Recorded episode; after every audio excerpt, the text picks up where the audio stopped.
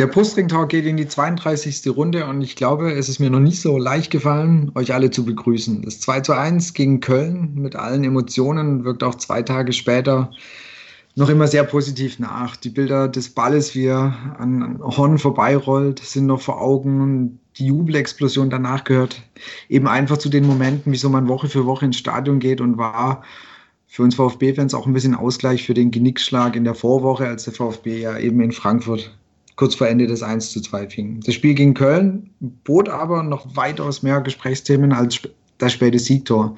Die Verletzung von Kaminski, der, die stark schwankende Leistung in den zwei Halbzeiten und natürlich den Videoschiedsrichter. Darüber möchten wir heute mit euch sprechen, beziehungsweise mit unseren Gästen sprechen, wie immer mit der Jasmin und unserem heutigen Gast, dem Jens Nagler, der jahrelang für die Bild in Stuttgart über den VfB geschrieben hat, sich mittlerweile der Formel 1 widmet, aber im Herzen immer noch beim Verein mit dem Brustring ist. Einen wunderschönen Abend euch zwei. Hi, servus. Das Thema ist natürlich ganz stark Köln basiert. Das heißt, ähm, das Spiel ist jetzt zwei Tage her und ich denke, jeden, der sich dann jetzt anhören wird oder natürlich uns drei. Das Spiel ist noch sehr, sehr präsent. Das war ein sehr emotionales Spiel und darüber wollen wir natürlich heute mit euch sprechen. Aber erstmal vielleicht nochmal Jens Nagler, du warst ja schon mal bei uns, Jens, ähm, mhm. aber vielleicht diejenigen, die es damals nicht gehört haben, sag doch einfach nochmal ein paar Worte zu dir.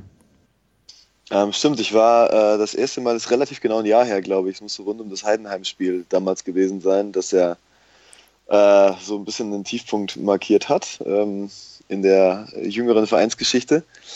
Ähm, ja, du hast es richtig gesagt, ich war insgesamt, lass mich kurz überlegen, fast zehn Jahre äh, als erst Praktikant, dann Freimitarbeiter, dann Volontär, dann Redakteur bei Bild Stuttgart und habe mich dann mit dem VfB intensiv befasst und ähm, habe sie, hab sie quasi übernommen, als sie Meister waren und habe sie abgegeben, als sie abgestiegen sind.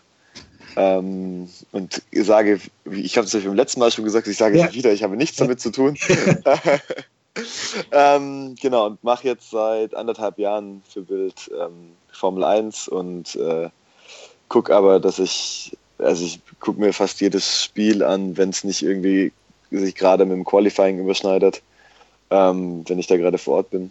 Und habe letztes Jahr, glaube ich, neun oder zehn Heimspiele gesehen. Ähm, und dieses Jahr das erste Spiel im Stadion am Freitag tatsächlich mitgenommen und das war nicht das schlechteste. Dann kommen wir mal ähm, zu den ersten Fragen, die schon äh, uns über Twitter erreicht ja, haben. Ja, es waren viele. Ich denke, ja, es waren sehr viele. Wir fangen jetzt mal mit einem an, gerade von dir, von einem Kollegen von dir, vom Matthias Marburg. Wie geht's denn deiner Katze? Und was hat es auf sich mit der Katze? Ähm, Mosby, so heißt mein Kater, ähm, geht, es, äh, geht es sehr gut. Äh, Mosby lebt in Urbach, was quasi, ähm, ich, ich komme ja aus dem, aus dem Remstal und, und ähm, habe in Urbach mein Elternhaus und wann immer ich quasi Zeit habe zwischen Formel 1 und, und, und, und Redaktionsdiensten in Berlin, versuche ich halt ähm, nach Urbach zu kommen und äh, das Ding ist, dass ich mir Mosby irgendwann mal angeschafft habe äh, und ähm, ihm dann aber gesagt habe, okay, jetzt bin ich Formel 1 Reporter, jetzt muss ich ihn bei meinen Eltern einquartieren. Und ähm, unser Deal ist aber, dass wenn meine Eltern Urlaub machen wollen, dass ich dann quasi das Elternhaus und meinen Kater hüte. Und der Kollege Marburg ähm, und noch ein Kollege von uns und ich, wir wollten äh, gerne ein Wochenende nach Chisinau und jetzt haben aber genau an diesem Wochenende, an diesem Wochenende ähm, meine Eltern äh, Urlaub und jetzt kann ich also nicht mit Matze nach Chisinau, wo er als Groundhopper sich noch einen ähm, Stadionpunkt holen wollte und wir uns die Stadt mal angucken wollten. Ähm, tut mir leid, Matze, ist aber nur, ist aber nur aufgeschoben. Und die nächste Frage ist von Lukas Hermsmeier. Was ist denn deine Lieblingsband? äh, meine Lieblingsband, das ist natürlich, äh, das sind natürlich die Frizzles, die ihr nicht kennen werdet. Nein. ähm, hat äh, also folgende Band ist, dass, dass Lukas unter anderem Mitglied dieser Band ist, ähm, in der auch ich Mitglied bin. Ähm, dazu noch zwei Kollegen von der Journalistenschule. Lukas war mit mir auf der Journalistenschule. Ah, okay. ähm, genau, das, das, groß, das große Ding ist nur, wir alle können weder ein Instrument spielen noch singen. Aber wir haben uns äh, irgendwann mal zusammengetan, eine Band gegründet und ähm, unsere Gigs äh, belaufen sich eher darauf, äh, gute Abende zu verbringen, in denen wir nicht musizieren, sondern andere schöne Dinge tun. Und ähm, ansonsten übrigens, ähm, Lieblingsband finde ich ist eine unfassbar schwierige Frage. Dann, äh, wie, wie, immer, wenn es um, um Lieblingsmusik geht. Ähm, erstens habe ich eine riesige Bandbreite und zweitens, ähm, boah, versuch mal da irgendeine rauszufinden. Also ja. von. Könnte ich auch nicht. Nein, das yeah. gib, gib, mir die Chance, eine Top 10 zu erstellen und selbst dann wird es schwierig. Richtig. Ich glaube, das geht euch ähnlich. Genau, neulich war auf, neulich irgendwie war zwei Jahre mal auf Twitter deine vier Lieblingsalben und ich so, boah Leute, das geht nicht. Boah, das kriege ich ja. nicht hin. Schaffst du nicht. Nein. Also ich, ich nicht. Genau. Ich auch nicht. Jasmin? auch nicht. Ja. Dann haben wir das Thema doch ja. jetzt mal äh, beendet. Jetzt ähm, kommen wir mal zum VfB, wieso wir dich überhaupt eingeladen haben. Wir haben jetzt sogar ähm, auch eine recht kurze Pause gehabt, das heißt, wir besprechen heute nur über das Spiel gegen Köln, was ja davor schon hieß es eher tourlos wird und vielleicht eher langweilig, wo wir jetzt danach sagen können, dass es nicht so war. Und gerade jetzt für dich, das war jetzt dein erstes Bundesligaspiel seit längerem vom VfB. Mhm. Wie hast du das erlebt, Jens? Ähm, ja, du, du, hast recht. Ehrlich gesagt, ich habe mich vom, vom Spiel mit, mit, mit ein paar Leuten unterhalten. Ähm, und wir haben, wir haben getippt und da kam irgendwie einmal 2-1 auf und einmal 1-2 und ähm, ich habe 0-0 gesagt tatsächlich, weil ich gesagt habe, Köln will von dem Spiel nichts. Ähm, die haben jetzt VfB, nächste Woche Bremen zu Hause. Wenn die jetzt quasi einen Punkt in Stuttgart holen, dann zu Hause gegen Bremen gewinnen, mit den vier Punkten sind die zufrieden. Ähm, und ich bin von dem, von dem Spiel sehr überrascht worden. Erstens, weil Köln, finde ich, es echt gut gespielt hat, 30 Minuten lang. Zweitens, weil ich aber auch nicht wusste, was der VfB da vorhat, ähm, die ersten 30 Minuten. Ich fand das ähm, mega besorgniserregend, ähm, was, was, was da los war ähm, in der ersten Halbzeit, über, über weite Strecken der ersten Halbzeit. Das war ja innerhalb der ersten Halbzeit kam komischerweise dieser positive Bruch. Ähm, aber ich äh, fand das Niveau, auf dem sich das Spiel bewegt hat, dann, dann auch generell nicht so gut, weil irgendwie, es gab ja dann doch relativ viele Torszenen für zwei Mannschaften, die eigentlich als limitiert gelten. Das heißt also, zwei Mannschaften, die offensiv nicht so gut sind, ähm, sind defensiv trotzdem schlecht genug, um dem offensiv schlechten Gegner Torchancen zuzugestehen. Ähm, und äh, das war irgendwie, keine Ahnung, wenn man sich gerade darüber unterhält, warum es im Europapokal für, für, für Bundesligisten nicht so gut läuft, finde ich, muss man sich so ein Spiel angucken. Ähm, und ja, ich, ich, wie gesagt, ich, ich bin so ein bisschen, bisschen hin und her gerissen, weil der VfB dann irgendwann auch mal wieder, wieder gut gemacht hat. Und ich glaube, man muss der Mannschaft als Aufsteiger und vor allem mit dem Altersschnitt, den sie, den sie gerade hat, auch zugestehen, dass es einfach solche Schwankungen ähm, in, in so einem Spiel gibt. Und wenn du es am Ende gewinnst, dann hast du ja offensichtlich zumindest auch, auch schon mal die, die richtigen Lehren gezogen aus so einem Ding wie in, wie, wie in Frankfurt. Aber die erste halbe Stunde fand ich wirklich besorgniserregend. Ich weiß nicht, wie, wie es euch da ging. Ob ihr ob ihr auch ein wenig gezittert habt auf der Tribüne. Die war wahnsinnig. Also, weil du, wie du gesagt hast, du wusstest nicht, was macht ihr da? Und Köln hat das Spiel sowas gemacht und irgendwie so nach 20, 25 Minuten habe ich zu meinem Nebensitzer gesagt, wir müssen froh sein, dass wir nicht schon 2-0 zurückliegen, ja. weil die hatten das Ding so im Griff und ja. leider, leider sind die mit den, oder für uns nicht leider, aber für, für Köln leider sind die mit ihren Chancen so umgegangen, wie, wie wir mit unseren. Also einfach halt alles, was es war nach vorne, das sah immer gefällig aus, wurde dann noch irgendwie auch noch reingeflankt oder reingepasst, aber dann der, der letzte Ball wurde dann irgendwie so kläglich vergeben und die haben einfach auch ein paar Sachen da liegen lassen, wo du gedacht hast, das geht eigentlich gar nicht. Also da, da muss es jetzt irgendwann klingeln. Und dann, wie du gesagt hast, warum auch immer kam dieser, dieser Bruch im Kölner Spiel und auf einmal übernimmt der VfB das Kommando. Und dann haben die innerhalb von kürzester Zeit drei Chancen und die sie auch genauso wieder kläglich vergeben haben. Und also es war spielerisch, war es echt, ähm, wo man sagt, ja gut, ähm, da, da, sieht man, dass doch eher zwei Mannschaften, die gegen Abstieg spielen werden, halt heute gegeneinander gespielt haben. Das hast du halt schon gemerkt. Mich würde, ich, ich habe es in, in dem Fall habe ich es tatsächlich mal, ähm, ich genieße es mittlerweile als sag ich mal, als Beobachter mehr ins, ins Stadion zu gehen als, ähm, und, und nicht, nicht, als Journalist. Ähm, in dem Fall fand ich sehr schade, dass ich danach nicht auf der, auf der Pressekonferenz war, weil ich ähm, Hannes Wolf gerne gefragt hätte, was sein, was sein Matchplan war in, in dem Fall. Ähm, ob er Köln kommen lassen wollte und gedacht hat, ähm, die, die, die, die tun sich schwer, ein Spiel zu machen. Ähm, auch ehrlich gesagt habe ich nicht verstanden, was auf der linken VfB-Seite los war, eine halbe Stunde lang. Da war Aogo immer 1 gegen 2, weil Klünter sich mit eingeschaltet hat und Donis komischerweise Sörensen angelaufen hat und, und, nie, und, und nie sich um Klünter gekümmert hat. Ich weiß, ich weiß nicht, ob, ob Donis einfach ähm, Defensivarbeit noch lernen muss oder ob es vielleicht tatsächlich eine Idee war, weil er, hatte, er, hat, er hat Klünter immer so frei stehen lassen, ähm, dass es ehrlich gesagt fast schon, fast schon sträflich wäre, wenn es wirklich aus Fahrlässigkeit gewesen wäre. Ähm, und da sind ähm, zum Beispiel gleich die, die erste Aktion, die Köln hatte, die erste gute, der erste Abschluss, das war Osako, vierte Minute oder sowas. Der, die, das, das kam aus der Situation raus. Ähm, und dann hatte man auf der Gegenseite genauso, hatte Brekalo Probleme rauszuhalten, was ja an sich schon absurd ist. Wir, wir, wir wissen alle, wie, wie Cocker in, in, in Stuttgart gespielt hat. Ähm, also den, den kannst du eigentlich ähm, in der Defensive binden und dann hat er auch Probleme.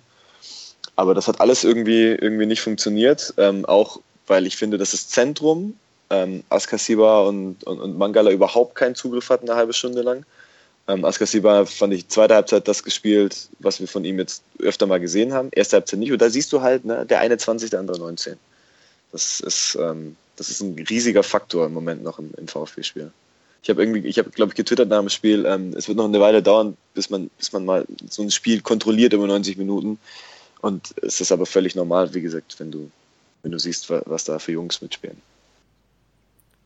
Klar, du hast die Jungs und dann ist es für viele halt auf dem Niveau dann doch die erste Saison. Sei es, dass manche letztes Jahr schon da waren, jetzt der Sprung von der zweiten Liga zur ersten oder halt aus internationalen Ligen hierher kamen und dafür eigentlich, wenn man sagt, normalerweise braucht es ähm, x Monate an Eingewöhnung, sind die dafür schon relativ auf einem hohen Niveau. Man sieht klar immer mal wieder, ähm, dass es noch nicht sind bei Akolo, Mangala, ähm, Donis. Aber gerade also bei Donis, finde ich, sieht man jetzt die Weiterentwicklung schon seit er jetzt beim VfB spielt. Anfangs, wo er nochmal auf der Tribüne saß und jetzt nach und nach finde ich ihn schon immer stärker. Ja, ähm, off offensiv auf, auf jeden Fall, wenn, du, wenn, man, wenn man sieht, was er, in, was er jetzt gegen Köln gemacht hat, das war ja wirklich, ich glaube, da war er an fast jeder ähm, Offensivaktion beteiligt, äh, geht, geht ins Dribbling, ähm, schließt links wie rechts ab, äh, traut, sich, traut sich Dinge zu, äh, mit einem mit einem wirklich guten Selbstverständnis. Wie gesagt, defensiv würde mich einfach interessieren, was seine Aufgaben waren gegen Köln, ähm, weil entweder entweder hat er sie unzureichend ähm, ausgeführt oder die Spielidee von Hannes Wolf, der ein Trainer ist, der, der sich gerne mal auf den Gegner einstellt, ähm, hat nicht gepasst. Aber das, wie gesagt, das müsste man ihn, müsste man ihn fragen. Ich habe es zumindest noch nirgendwo, noch nirgendwo gelesen. Vielleicht war aber also auch etwas überrascht einfach, dass Köln so ähm, doch das Spiel komplett an sich, also wirklich an sich reißt das Spiel versucht zu machen mhm. und offensiv einfach richtig Gas gibt. Vielleicht hat er auch damit nicht so gerechnet. Also, weil dafür, dass, sein, die, ja. dass die quasi mit einem Punkt ankommen ja, und ähm, jetzt nicht wirklich der besten und äh, Stimmung und noch den Niederlagen auch in, in der, im Europapokal. Und äh, du kommst als Tabellenletzter mit einem Punkt an und dafür geben die echt Gas. Also da hast du nicht gedacht, dass es der Tabellenletzte ist, der da auftritt. Mhm. Vielleicht war das einfach auch echt überraschend und hatte wirklich eine defensivere Aufstellung oder eine defensivere Mannschaft erwartet. Also das ist echt kann, schwer zu sagen. Das kann, das kann total sein. Ich war ehrlich gesagt auch überrascht, dass ähm, Köln ähm, mit mehr Offensiven angefangen hat als der VfB. Ja, sie hatten ja ähm, in vorderster Front irgendwie Jujic und Bittenkurt links und Osako und Zoller ähm, im Zentrum. Ich weiß auch, unsere Köln-Reporter hatten, glaube ich, damit gerechnet, dass eher Osako und Bittenkurt irgendwie als falsche Neun dann spielen wird und Zoller nicht spielen wird. Ähm, vielleicht hat Wolf auch mit sowas gerechnet, das kann durchaus sein. Und Köln hat mich erinnert übrigens ähm, ganz, ganz stark an VfB äh, 13, 14, 14, 15, 15, 16. Ähm, wenn sie unten drin hingen und ganz oft äh, kam dann so die Diskussion auf, ja, aber sie spielen doch gar nicht so schlecht oder so, ne? Dann hast du irgendwie, ähm, aber äh, trotzdem unglücklich verloren und dann in der nächsten Woche trotzdem wieder die erste Viertelstunde, 20 Minuten richtig gut gespielt. Ähm, aber wenn, bei solchen Mannschaften, wenn der erste Rückschlag kommt, und das muss nicht mal erst ein, ein Gegentor sein, sondern es kann auch die erste Chance sein, die, die man zulässt, dann bricht dieses Gebilde, dieses Selbstvertrauen, das du dir im Training erarbeitet hast unter der Woche, bricht dann sofort zusammen. Und so war es ein bisschen mit Köln auch. Ne? Mit der ersten VfB-Großchance ähm, war, äh, ne, als, als Beck Donis bedient und er relativ kläglich äh, den Ball rechts vorbeischiebt. Ähm, aber da war es dann irgendwie mit der Kölner Herrlichkeit so ein bisschen vorbei und, und der VfB hat sich, äh, sich freigeschwommen und dann auch gezeigt, dass in der Mannschaft der Offensiv durchaus, durchaus Potenzial steckt. Was wir noch, ähm, auch so zu dem Zeitpunkt gab es ja schon auch den frühen Wechsel, weil Kaminski, Kaminski ähm, verletzt ausgeschieden ist mit, was heißt jetzt, ich glaube, zweifacher, mehrfacher Bänderriss, irgendwie sechs bis acht mhm. Wochen Pause, was echt bitter ist, weil ich finde, der hat in den letzten Wochen wirklich einen, einen, guten Job gemacht, der hat echt gut gekickt und ähm, der wird uns so gefühlt doch eher, eher fehlen. Also es ist eher eine ungeschickte Verletzung. Dafür kam Beck. Mein erster Gedanke war, als, als Beck ja nicht von Anfang an gespielt hat, dachte ich so, oh, überraschend oder hat mich überrascht. Als er dann gespielt habe, habe ich gedacht, okay, jetzt weiß ich schon, warum er nicht gespielt hat. Weil, ähm, also ich fand sein, das ganze Spiel über von ihm nicht sonderlich gut. Also das war eher ach, etwas niedrigeres Niveau. Also, also er, er, er hat nicht mal ist wenig nach vorne gegangen, eher wieder zurückgespielt und also und wenn er dann am Ball war, war es teilweise eher etwas, ähm, ja, nicht so arg überzeugt. Also ich weiß nicht. Mir ging es mir ging's komplett, komplett andersrum. Erstmal Kaminski okay. hast, du, hast du völlig recht. Ähm, ich finde, der hat eine super Entwicklung in, in das, hinter sich gebracht. Also ja.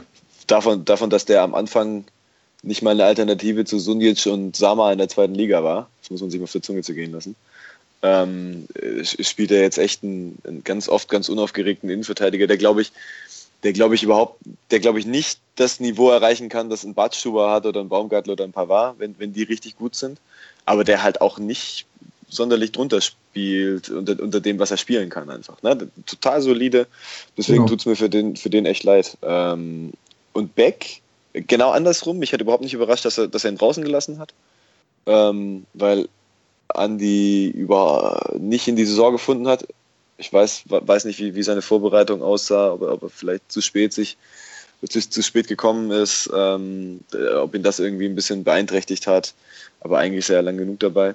Ähm, in Frankfurt fand, fand, ich ihn, fand ich ihn nicht nur wegen des Ballverlustes nicht gut. Ähm, auch, ja, die Tatsache, dass, dass er ganz oft auf den Ball tritt und dann eher den, den, den Rückwärtsgang sucht, ähm, ist, glaube ich, auch was, was Hannes Wolf nicht, nicht gefallen hat. Und ich fand aber, dass er es jetzt gegen Köln echt, echt gut gemacht hat. Ich habe das bei, Twitter mal, mal, aufgezählt. Er bereitet diese, diese Großchance von Donis vor, die ich gerade angesprochen habe. Ja. Ähm, er hat danach die Großchance vorbereitet, wo natürlich sein Ball ähm, zwar geblockt wird, aber wo er halt auch fast an der Grundlinie ist im 16er und den Ball querspielt. Er hat selber ähm, äh, die, die, Abschlusschance, wo er den Ball halt drüber setzt, weil er einfach, ja, Abschluss war noch nie seins. Ähm, er bereitet das 2-1 vor. Das ist jetzt nicht irgendwie, ne, es ist eine Einzelleistung von Akolo, müssen wir nicht drüber reden, aber trotzdem ähm, schaltet er sich offensiv ein, gibt den, gibt den Ball weiter. Ähm, also das war, finde ich, gerade offensiv echt ein ansprechendes Spiel von Beck, dass, dass du natürlich, keine Ahnung, das ist jetzt nicht, er ist, er ist nicht wie Philipp Lahm in jungen Jahren und er ist auch nicht wie, ähm, keine Ahnung, Andy Hinkel zu seinen allerbesten Zeiten. Das war für mich immer so ein Paradebeispiel, wie ein Außenverteidiger spielen sollte, als der diese ein, zwei Jahre wirklich überragend hinten wie vorne war. Ähm, dafür ist er, glaube ich, zu, zu defensiv gepolt. Ähm, aber ich finde jetzt, wie gesagt, hat das, hat das gut gemacht. Wenn er, wenn er so spielen würde wie gegen, wie gegen Köln, glaube ich, dann hätte er seinen Stammplatz sicher, auch aufgrund dessen, dass wir ansonsten keinen rechten Verteidiger ähm, beim VfB in Sicht haben. Also wie gesagt, für mich waren es viele so, so Alibi-Pässe oder halt eher so zurückorientiert, anstatt mal zu sagen, hey, ich gehe mal ein Stück vor. Aber letztendlich, das kannst du auf der anderen Seite Augo auch so vorwerfen. Also fand ich, die, die haben beide jetzt nicht so direkt mal den Drang gezeigt, ähm, sich ein Herz zu nehmen und, und nach vorne zu gehen und irgendwo Richtung Grundlinie in, in eine Flanke reinzuschlagen. Aber vielleicht äh, dürfen sie es auch nicht, ich weiß es nicht. Ich glaube, ich glaube, ich glaube schon. Ehrlich gesagt, auch, auch Aogo zum Beispiel, ähm, der hatte, also zweite Halbzeit, ähm, ich, ich, ähm, ich, ich sitze ja da in, in der in der Ecke zwischen Cannstatter Kurve und, und, und der Haupttribüne auf dem, auf dem Oberrang. Und ich habe da Augo ständig vor mir gesehen. Also ähm, ich kann mich an die eine Situation erinnern, wo, wo Donis ihm diesen, diesen Ball irgendwo in die Füße spielt, statt ihn, den im Lauf zu legen. Wenn, wenn er, äh, das ist im 16er. Ähm, und wenn er, wenn Donis den, den Ball in den Lauf spielt, dann hat Aogo eine Riesenchance, äh, aus acht Metern äh, das, das Tor zu machen. Und ich glaube, mit seiner Schusstechnik macht er den auch. Ähm, also ich, ich glaube, wir dürfen halt nicht den Fehler machen, dass wir die ganze Zeit nur denken, dass Außenverteidiger beim VfB Stuttgart, der als Aufsteiger auf Defensive und Stabilität ausgerichtet ist, ähm, einfach nur nach vorne rennen und nur Spektakel bieten. Sondern ähm, ich glaube, man muss, man muss sehen, dass in der Bundesliga du erstmal als Außenverteidiger gucken musst, dass, dass du hinten nichts zulässt und dich dann punktuell einschaltest. Und ich fand, sie haben sich gegen Köln sehr punktuell eingeschaltet. Wir, wir sind natürlich, sage ich mal, vielleicht ein Stückchen verwöhnt von Insua letzte Saison, der aber, das muss man dazu sagen, ja auch nicht wirklich gefordert worden ist in der zweiten Liga. Der war ja, der, der ist zu gut für zweite Liga. Genau, ich wollte auch sagen, den, den, den Vergleich ist halt schwierig, weil ich meine, da hat er halt Platz gehabt, den hätte er jetzt in der Bundesliga ja. auch nicht gehabt. Ja, Keine Frage. Genau. Also das ist, genau das, das, das ist klar, letzte Saison konntest du halt mit der individuellen Klasse, die ein paar von den Jungs haben, halt den Großteil der Zweitligaspiele halt echt übertrumpfen. Das, das, das hast du jetzt halt genau. halt nicht mehr. Ja, jetzt bist du halt auf dem Niveau mit, mit, der, mit einem normalen Bundesligisten oder halt und dann halt eher tendenziell aus, dem, aus der hinteren Tabellenhälfte. Genau. Und, ja, da funktioniert halt vieles, was in der zweiten Liga mal so locker flockig aussah, geht da halt nicht mehr so. Richtig. Und, das, und deswegen, deswegen gegen Köln zum Beispiel fand ich jetzt das, das, die, die Problemzonen überhaupt nicht auf den, auf den Außen, sondern, sondern klar im Zentrum. Also ähm, wenn es nicht funktioniert hat, dann lag es am Zentrum und wenn es funktioniert, lag es aber auch im Zentrum. Ähm, also wie gesagt, zweite, zweite Halbzeit fand ich war hat er das gespielt, was ich von ihm von Anfang an erwartet hätte. Er war irgendwie viel präsenter, wollte Bälle haben, hat sie dann verteilt, ähm, ist, ist ins Spiel gekommen.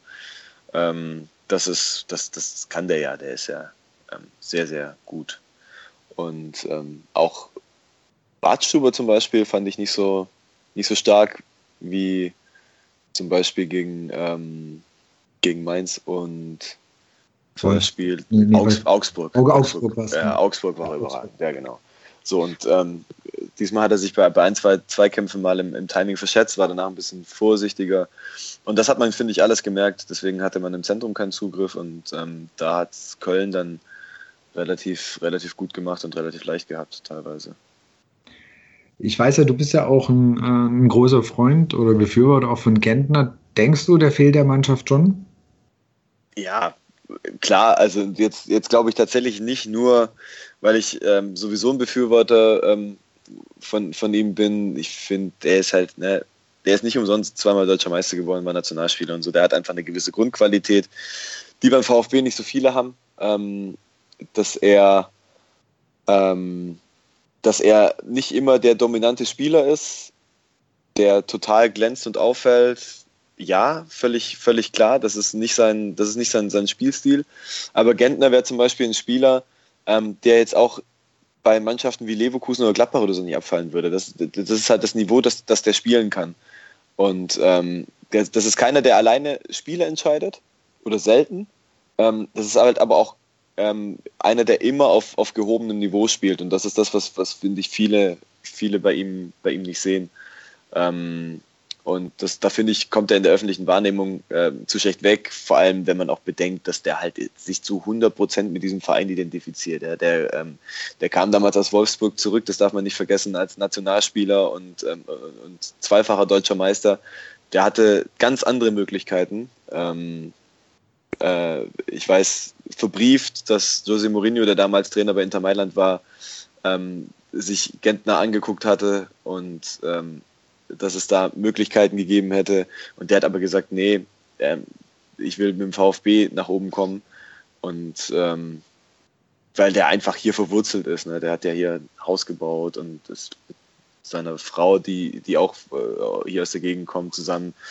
Ähm, und solche Spieler sollte man eigentlich hier in, in ein bisschen hochhalten, glaube ich. Und ähm, jetzt finde ich, sieht man sehr, sehr deutlich, dass er fehlt. Und man, hätte, man hat auch gesehen ähm, in der Saisonvorbereitung, und ich finde, dass Hannes Wolf und damals auch Jan Schindelmeiser, glaube ich, die Idee hatten, es müsste auch ohne Gentner gehen, ist keine komplett falsche. Wenn man nicht vergessen darf, er ist Jahrgang 85, das heißt am Ende der Saison ist er 33. Es muss halt irgendwann ohne ihn gehen. Dazu kommt, er ist nicht der schnellste. Ja? Ähm, und das VfB-Spiel ist auf Schnelligkeit ähm, ausgelegt. Aber er ist unfassbar wichtig für Balance und Stabilität. Und ich finde, das sieht man total. Ähm, in so Spielen wie jetzt auch in, in Frankfurt, finde ich, hat man es brutal gesehen, ja, als es mega wild einfach wurde. Und ähm, da kann Gentner, glaube ich, ein Spiel einfach beruhigen. Das ist so eine seiner Stärken und ähm, Einfluss nehmen auf, auf, auf junge Spieler, was man, was man ihm nicht zutraut, weil er halt nicht diese riesen Gesten macht, aber der redet echt ex extrem viel auf dem Platz. Das, das bestätigen einem auch ähm, die Spieler um, um ihn rum. Und deswegen bin ich mir sicher, dass der, dass der fehlt. Wäre ja aber auch schlimm, wenn nicht, der ist Kapitän und ich glaube, Hannes Wolf hat ja auch sehr schnell eingesehen, dass es eben, wie gesagt, die, die Idee macht irgendwo Sinn, dass man sagt, es muss auch ohne Gentner gehen, aber dafür brauchst du halt wirklich auch Leute, die mindestens so gut sind oder besser sind als Gentner. Und ähm, das haben, haben, hat der VfB im Moment noch nicht, ähm, auch wenn es Spieler gibt, die von ihren Anlagen her ähm, dahin kommen können. Und äh, Askasibar ist, glaube ich, ähm, jetzt schon einfach sehr gut. Du brauchst halt aber einen zweiten auf dem Niveau und Mangala kann, glaube ich, da hinkommen. Burnic eventuell auch, wenn er das mal spielen könnte, was er in der Vorbereitung gezeigt hat. Ofori glaube ich nicht. Nee. das, ich glaube auch, das könnte, das könnte schwierig werden. Ja, ja, ja, ja ich glaube auch, bei, bei, bei, nicht. Bei, bei Mangala ist halt, äh, da hast du, ich finde, hast du teilweise so, so tolle Aktionen und dann im ja. nächsten Mal Ball wieder ein Ding, wo du denkst, nee, das ist nicht dein Ernst. Das kann genau. Also dann, Spektakuläre Spieler. Ja, also es ist wirklich, und das ist nicht nur so dann, also es ist nicht so von Spiel zu Spiel, das ist, dass du sagst, gutes Spiel, schlechtes Spiel, sondern das ist halt, das ist in, in Bruchteilen von Sekunden quasi teilweise so eine Aktion, wo du denkst, wow, und dann so, nee.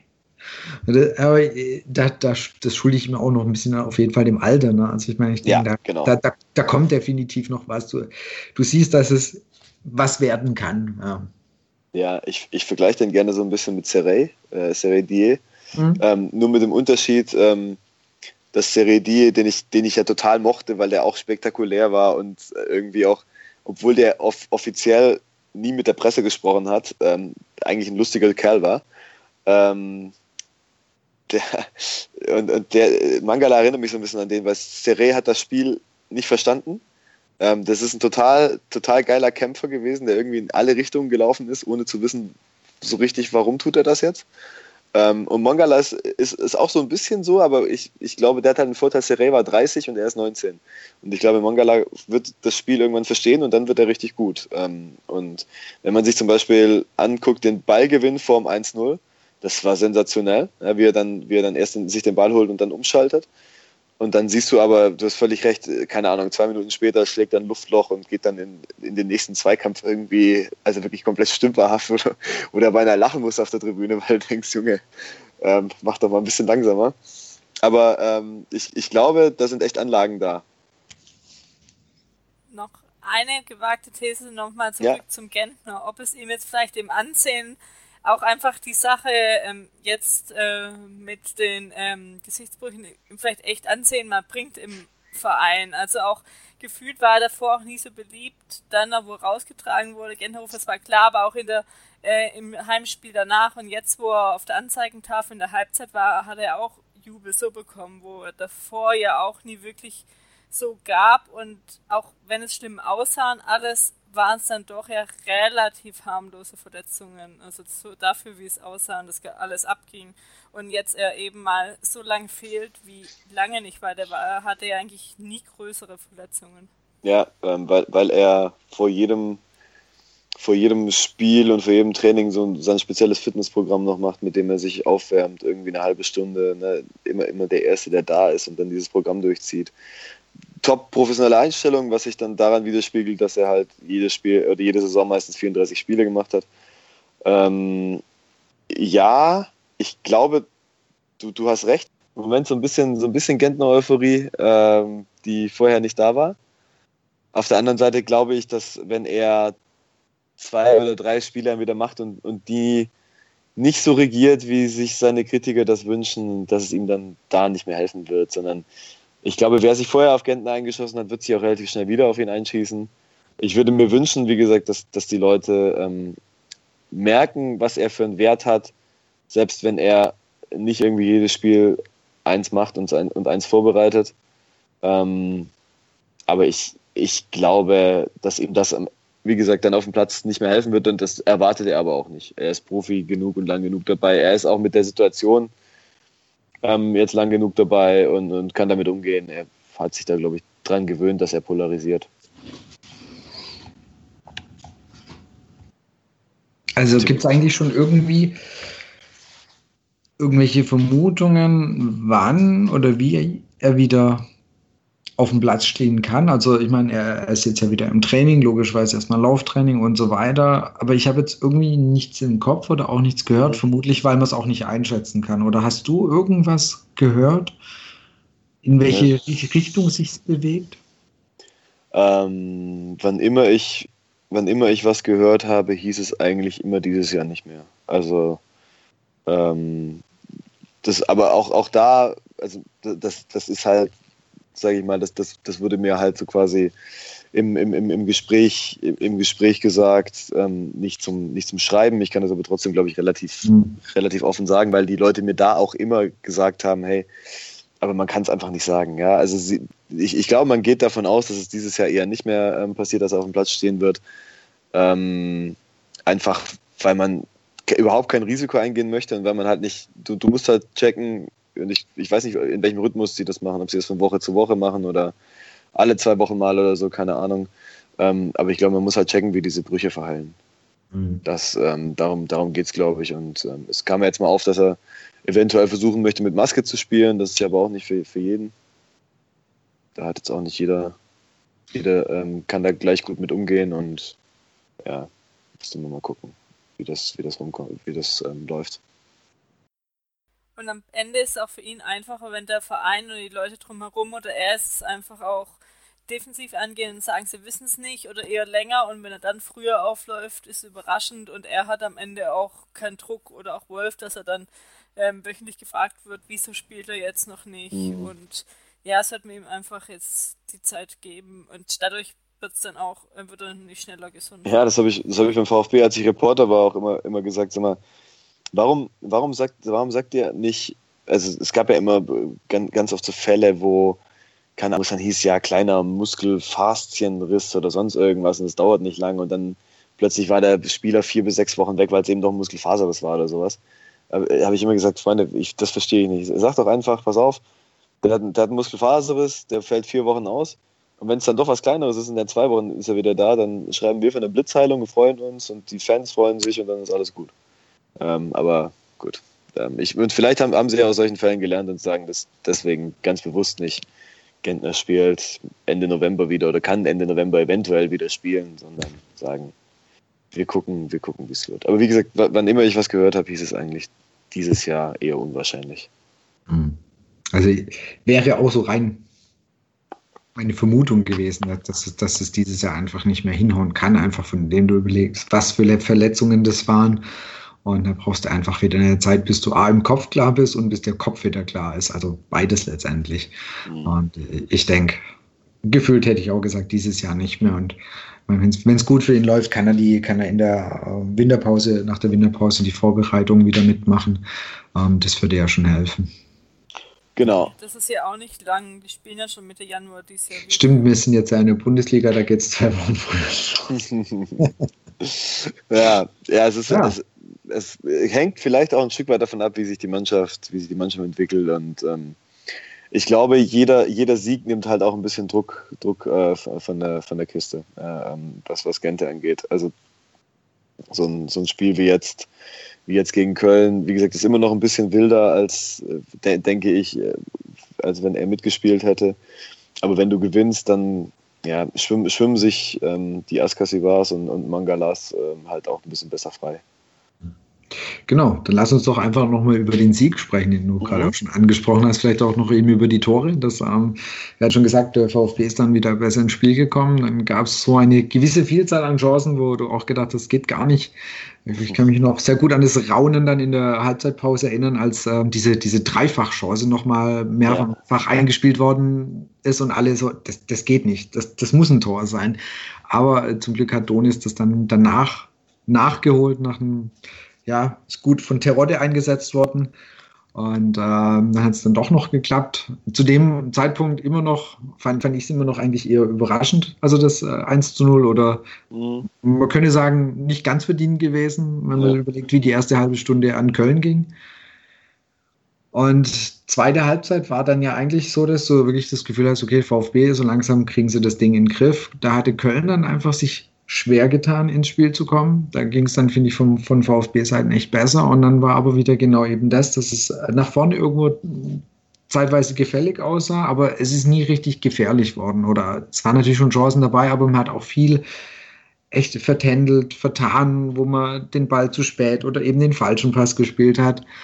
Was sich dann, wie man es ja als VfB-Fan irgendwie immer schon kennt, was sich dann ja irgendwann rächen wird. Und ähm, das war, glaube ich, es hat angefangen mit einem Ballverlust, glaube von Akolo war es. In, der, in, ja. in, in, der Kölner in der Kölner ver, ver, vergessen, vergessen ganz, ganz viele, aber ja, das war ein unfassbarer Ballverlust von Akolo. Ja, das war irgendwie so was ganz, ganz Einfaches, habe ich da. Und, und dann ging es halt nach vorne und ich meine, aber wie der dann auch am Strafraum da entlang läuft und dann denkst du, okay, das ist eigentlich so ein typisches VfB-Gegentor. Ja, also, hallo, lad mich ein, schießt das Ding jetzt halt rein.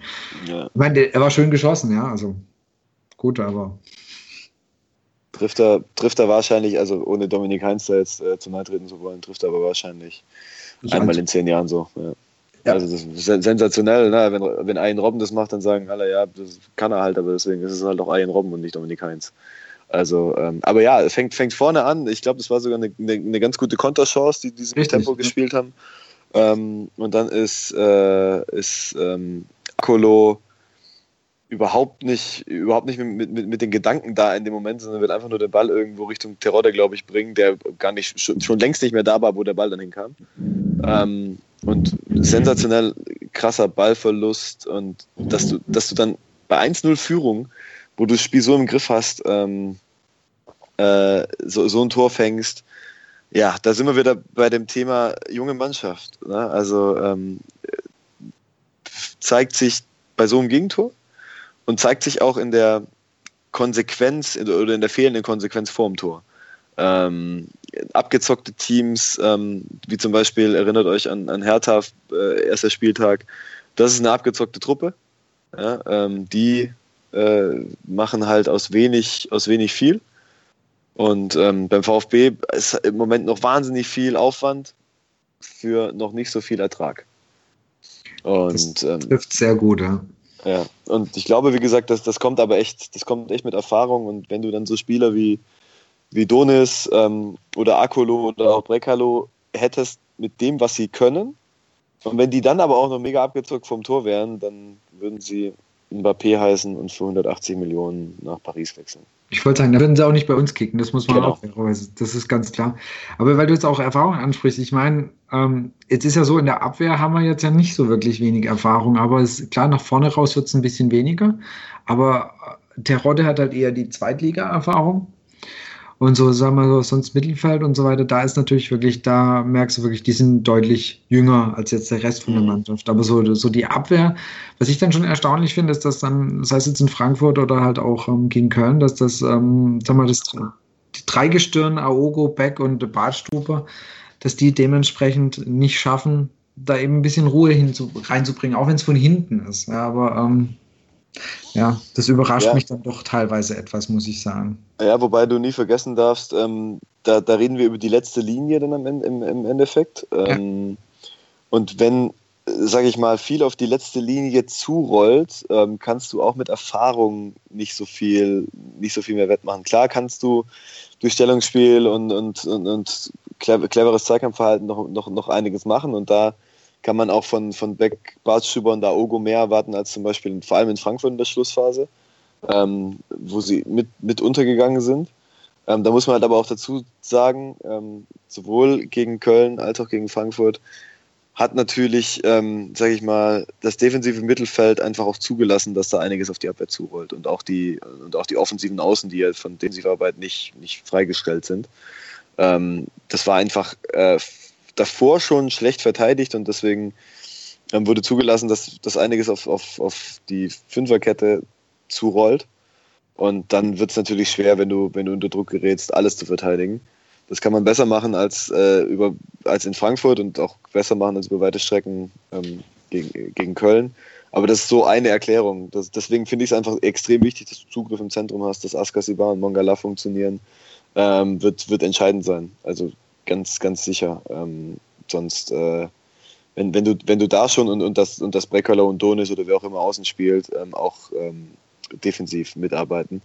Weil wenn, wenn du da schon einfach, sage ich mal, zu leicht zulässt, dass der Gegner ähm, nach, nach vorne kommt, dann wird es extrem schwer, äh, den Gegner vom Tor wegzuhalten. Und dann, ja, ähm, find, finde ich, dass, dass, dass gerade Batschubers Erfahrung und auch Augos Erfahrung, Beck, wie gesagt, echt mit Abstrichen, ähm, gut getan haben.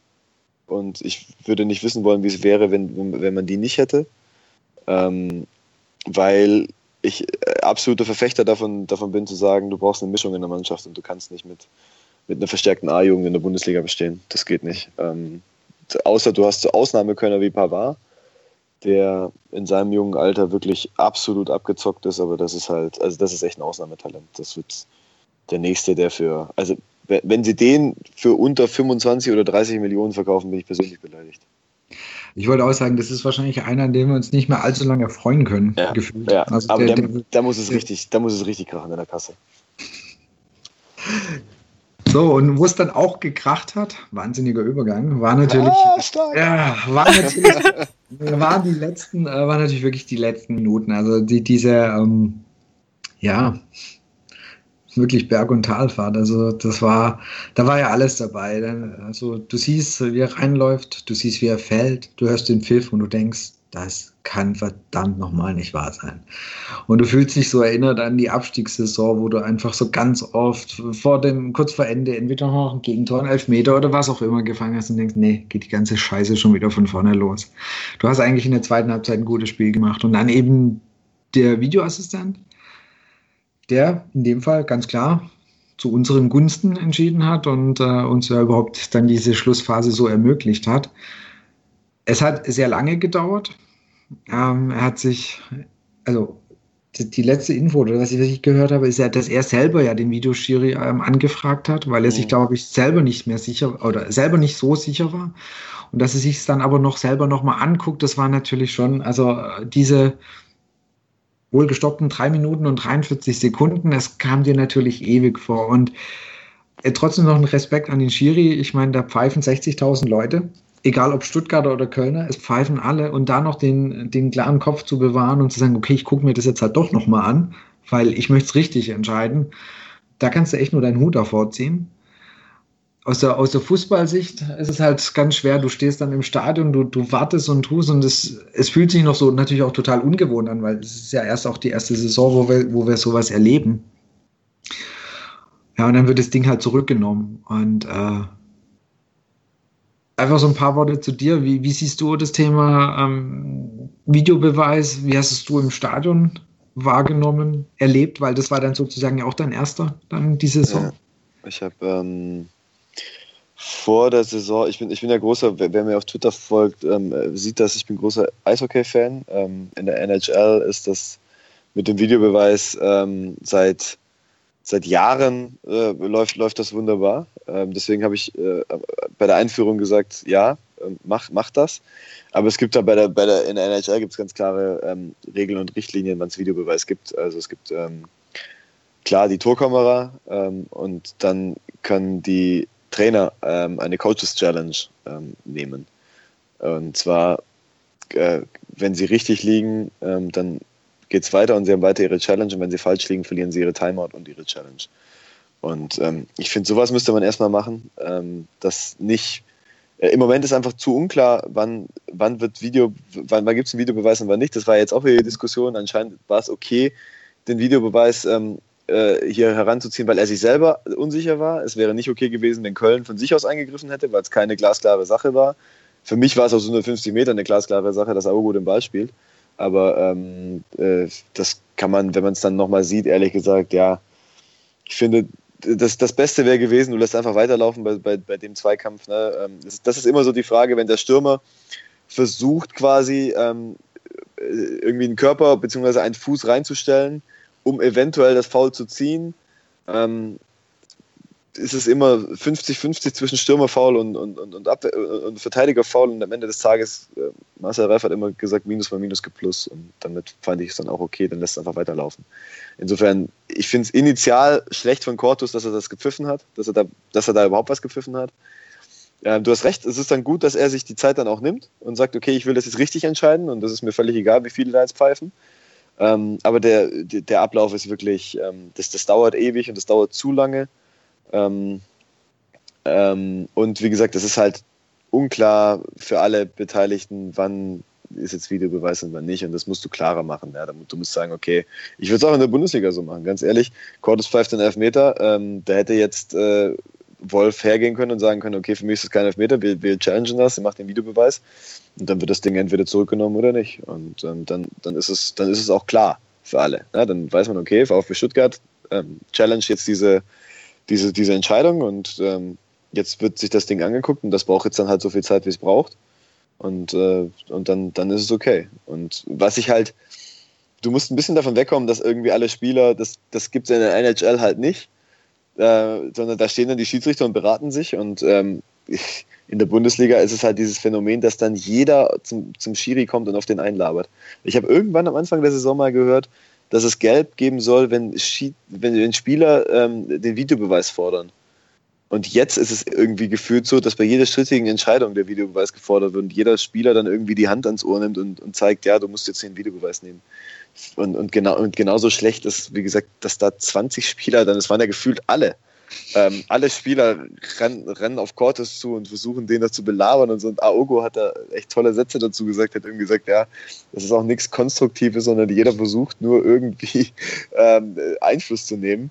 Ja, ähm, und genauso hat es ja auch ausgesehen. Und da bist du, da, da, ja, da wirst du ja ein Stück weit verrückt. Ähm, im, im, Stadion ja auch. Das war ja absurd. Ähm, bis dann, selbst, selbst als dann, als dann irgendwie er, er dann wiedergekommen ist, war ja immer noch nicht klar, was entscheidet er jetzt. Ja, es war ja immer noch, er, er geht Richtung VfB, mit dem Ball in der Hand Richtung VfB-Strafraum und du weißt nicht, legt er ihn jetzt auf einen Elfmeterpunkt oder was macht er damit? Und dann legt er ihn Zieler hin. Also das war ja absurd. Ja, also diese Absurdität musst du aus der eigentlich guten Idee Videobeweis, musst du diese Absurdität rauskriegen. Gerade das jetzt am Ende, also wie es dann weitergeht bis Ende, wo überhaupt, dass es dann Schiri gab, hat wir eigentlich gar nicht gesehen, ja. weil davor standen ja noch zehn ja. Leute. Also ich habe nur vorhin kurz noch, bevor wir aufgenommen haben, mal noch Football ähm, geschaut und da wurde dann halt sagt der Schiri an, die in die Entscheidung und dann geht's ja. weiter. Aber so bis zum Ende, du, ähm, je nachdem wie du stehst, also es war ja wirklich von der Kanzler der Kurve auf der anderen Seite, du hattest keine Ahnung, was passiert ist. Wenn du da einfach eine klare Durchsage bekommst, das ist jetzt, dann wissen sie auch. Aber du hast ja wirklich, bis du die Fernsehbilder gesehen hast, dann rätseln können, was ging da überhaupt vor und auch nicht mit der Zeichensprache da noch dran zu machen, dass es das ganze Stadion weiß, ja. obwohl ich jetzt gerade nach ein paar Heimspielen hatte ich eigentlich schon vermutet, wo, äh, wo es den Elfmeter gab, dass es dann noch, ähm, dass es sich nochmal anschaut und was für ein bisschen ist es dann schon drin inzwischen, dass man nicht sofort dann sicher gehen kann, dass es dann Elfmeter gibt ähm, oder Tor und ja, es ist sicherlich noch ähm, verbesserungswürdig, aber für uns war es jetzt in dem Fall gut, dass es ihn gab, sonst wäre es dann anders ausgegangen, vermutlich. Das, das stimmt, ich habe ich hab lustigerweise, wir haben das Thema ähm, mit meinem mit meinem äh, Kumpel, mit dem ich im Stadion war. Wir haben das Thema irgendwie so 20 Minuten vorher gehabt. Der hat mich gefragt, was hältst, was hältst du eigentlich davon? Da sage ich, du ganz ehrlich, eigentlich Fan davon, aber äh, ich, im Moment würde ich es am liebsten wieder abschaffen. Und ähm, so, eine, so eine Szene zeigt dir aber, ja, abschaffen wäre auch nicht gut, ne? weil überleg mal, überleg mal, der gibt den Elfmeter und es gibt keinen Videobeweis und dann verlierst du durch ähm, dieses Heimspiel 2-1. Äh, das das wäre ja Wahnsinn gewesen. Also, wie, wie, gesagt, für mich, für mich kannst du da keinen Elfmeter geben, nicht zwei Minuten vor Schluss. Ähm, ja, genau. Also, ich fand auch, das war, also gefühlt auch von der wirklich der Distanz aus der Cannstatter Kurve hast du gesagt, niemals. Ich meine, das denkt man als VfB-Fan natürlich immer, wenn es den Gegner betrifft, ja, denkst du eh, niemals. Okay, manchmal siehst du schon offensichtlich, dass es ja, genau. aber also es der, die, die erste Intention war auch, nee, kannst du nicht pfeifen, Junge, das kannst du nicht pfeifen. Und wenn du es dann äh, in den, in den Fernsehbildern oder wenn du es einfach nur mal anguckst, dann, nee, also wie du sagst, äh, das Beste wäre gewesen, das, das, überhaupt nicht zu pfeifen, genau. weiterlaufen, dann, dann ist die Sache ähm, komplett geritzt. Ich meine, er hat es vermutlich im ersten Moment anders gesehen, hat, hat sich dann korrigiert und wie du auch gesagt hast, der ganze Ablauf, das ist halt noch das Problem. Ja, das muss dann halt einfach, äh, wie du auch sagst, entweder jeder, jeder Trainer oder Kapitän, es gibt zweimal pro Halbzeit darfst du das fordern oder wie auch immer. Es braucht ein bisschen klarere Konturen, damit das Ding funktioniert. Und, und natürlich wäre es dann auch wünschenswert, dass es nicht unbedingt vielleicht drei Minuten 43 dauert, sondern dass es vielleicht einen Ticken schneller geht. Wobei, da, wenn das dann halt nochmal selber anschauen will, dann braucht es halt die Zeit. Aber ja. lieber du hast dann am, am, Ende wirklich eine korrekte Entscheidung, weil es wurde ja auch dann schon jetzt ein paar Mal, das, das Saison jetzt nicht beim VfB, aber halt generell gesagt, naja, jetzt gucken die es an und dann war die Entscheidung halt doch wieder falsch. Ja. Mhm dann vielleicht ist es doch besser zu sagen, okay, dann gucke ich nochmal von einer anderen Perspektive an, damit ich dann wirklich, wenn ich schon den Videoassistent bemühe, auch eine korrekte Entscheidung habe. Ja. Hat ja auch gefühlt ja, zwei genau. Minuten erst mit ihm gesprochen und ist dann hin. Also das hat mhm. ja auch noch, was dann ewig gedauert hat ähm, äh, von der Sache. Und klar kann er denn auch nicht verstehen, wenn es komplette Stadion, Stadion pfeift oder halt die kompletten Spieler rund, rund um, um ihn sind dann kann er halt auch nicht hin und die sind ja auch mit ihm gelaufen. Dann hat ja der Linienrichter erstmal die ganzen Spiele abgehalten, dass er sich überhaupt ja. das Bild in Ruhe anschauen kann. Wenn die Spieler ja. da äh, in Ruhe wären, hast du wahrscheinlich schon mal eine Minute gespart, wo er dann nur vor denen gefühlt wegläuft oder denen die Hand hinhält, dass er da überhaupt mal den aus Köln auch verstehen kann. Ja, genau. Aber ich, ich, ich denke, das ist, das ist eh so ein bisschen eine Unsitte im Fußball, dass der Schiri dann immer so belagert wird. Also das, gerade bei solchen Situationen, da, da muss dann auch, wie du es gesagt hast, da muss es dann irgendwie klarer sein, dass es dann, wenn sie es dann halt machen, dass sie wirklich alle gelb kassieren, weil dann legt sich das auch irgendwann mal, mhm. denke ich. Aber so ist es halt für einen Schiri, ist es ja, äh, du, du siehst, der hängt irgendwie an seinem Ohr, versucht da irgendwas zu verstehen, was ihm einer zuflüstert, mehr oder weniger, und äh, es prallen, prallen, irgendwie 20 Stimmen auf dich ein. Also, ich meine, da kannst du ja, kannst du ja keinen klaren Gedanken mehr fassen. Also ja. funktioniert, funktioniert glaube ich, so, so ähm, wie es aktuell gehandhabt wird. Ist es noch nicht optimal, da ist definitiv noch Verbesserungspotenzial da. Definitiv, aber ich meine, gut, jetzt war es halt In, dem, in dem Fall, ne, äh, äh, aber krasse, krasse Gefühlsachterbahn dann einfach, ne, irgendwie erst diese Elfmeter, wo du gefühlt das Spiel verloren hast und dann, dass sie dann, dass sie dann sogar noch, ähm, noch, noch das 2-1 machen, ähm, wo, wo, wo, übrigens ähm, Kon Konsequenz, ne, äh, die, diese Konsequenz vorm Tor das einzige Mal in der zweiten Halbzeit wirklich zu spüren war. Da hast du gemerkt, irgendwie Akolo, ähm, natürlich hat er Glück, dass, dass, der dann, dass der dann reingeht, weil abgefälscht wird, aber der wollte dieses Tor da unbedingt machen. Der wollte unbedingt den 16er, der wollte unbedingt. Ich, ich hatte ehrlich gesagt das Gefühl, dass er einigermaßen platt war in seinem Einsatz. Also ich glaube, ich glaube nicht, dass, dass, dass Wolf den unbedingt hätte, hätte bringen wollen. Ähm, weil ganz, ganz, ganz oft fand ich, hat er sich nicht wirklich gut bewegt ähm, in, den, in den 30 Minuten, die er gespielt hat. Der Ballverlust hat dem Ganzen dann die Krone aufgesetzt. Hat trotzdem nach vorne immer so ein paar Aktionen gehabt, die er halt hat ähm, weil, er, weil er Qualität hat. Ich kann, kann mich erinnern, ähm, Christian Gentner hat äh, ganz, ganz früh gesagt, ähm, von den Neuzugängen könnte ähm, Chadi als einziger direkt Bundesliga spielen. Ähm, das äh, hat, hat er, hat er glaube ich, glaub ich, recht, dass der qualitativ einfach der Beste ist von denen, die geholt worden sind. Und wie gesagt, diesen Zug zum Tor, den er da hatte in der, in der Szene, das, das, war, das war das ganz Entscheidende. Dass das Ding dann abgefälscht wird, ja, geschenkt. Ne? Also ich meine, dass der dann da über die, die, über die Linie murmelt. Ähm, das ist ja, ist habt, ihr das, absurd. Habt, habt, ihr das auch so in Zeitlupe gesehen? Für mich ja. das, war, war der ja. Ball Zeitlupe. Ewig, ewig, ewig hat es gedauert, bis der dann wirklich drin war. Also, ja. Ich kann mich gar genau. nicht mehr daran erinnern, aber ich habe schon das Eins noch nicht gesehen, weil ich gedacht habe, irgendwie es gibt elf und habe den Ball nicht mal reingehen sehen. Also es war nicht ganz so äh, mein Tag im Stadion. ja, war, war auf jeden Fall eine, eine nette Eskalation, aber ich, ich habe äh, ich habe ich hab gesehen, gesehen irgendwo in meiner, in meiner Timeline, ähm, dass, dass einer der äh, einer der Twitterer, der Tapferen, äh, sich den, den, Knöchel gebrochen hat oder so oh. beim Torjubel. Stimmt. natürlich auch. Ja. ja. irgendeiner hat irgendwie gesagt, ja, ein paar Monate.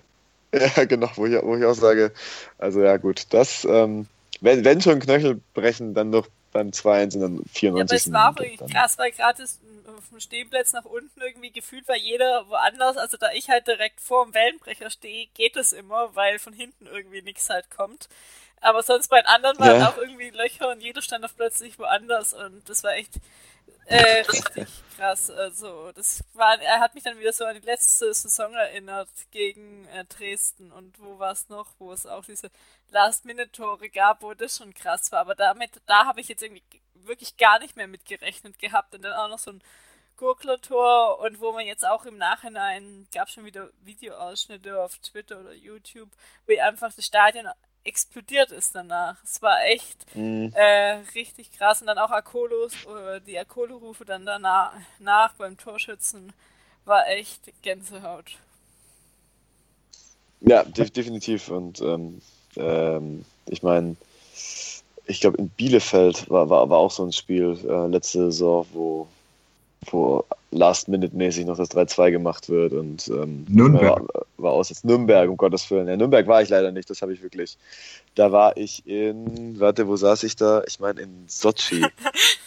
ähm, es, und habe hab mir, hab mir einen Livestream im, im Medienzentrum angeguckt, weil gerade ähm, weil gerade das Qualifying vorbei war.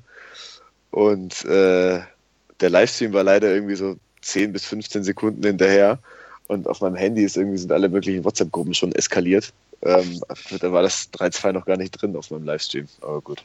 Aber das, das muss ja, das muss ziemlich gut gewesen sein. Da beneide ich, da beneide ich wirklich jeden, der dort war. Das waren ja, ja viele. das war mega.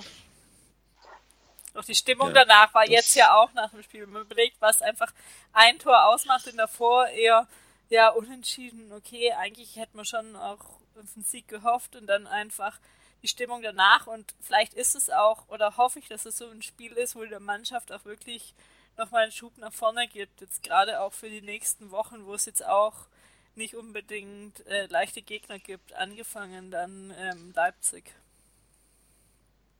Ja, definitiv. Auch Lautern, Lautern ist jetzt unter Strasser, glaube ich, ein bisschen unangenehmer, als es, als es noch unter Meier gewesen wäre. Ähm, wobei Pokal echt so eine, so eine geile Chance ist. Also, äh, wenn, wenn die da nicht so motiviert sind, äh, beim Zweitligisten zu gewinnen, dann kannst du ihnen nicht helfen.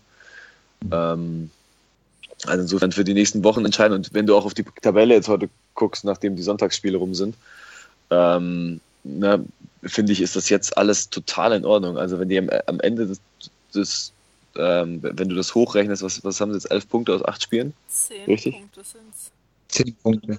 Zehn Punkte sind es, ja. ja. Ähm, genau. Ähm, so zehn Punkte aus acht Spielen, wenn du das hochrechnest, sind es irgendwie so knapp über 40.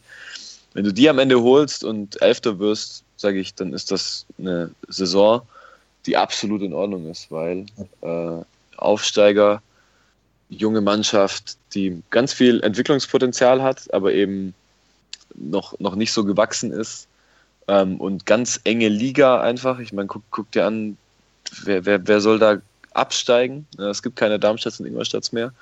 Ähm, stattdessen kommen Hannover und, und Stuttgart hoch, die beide über einen Kader verfügen, der problemlos Zehnter werden kann. Das ist problemlos, wenn sie das abrufen, was sie können, auch Zehnter werden kann.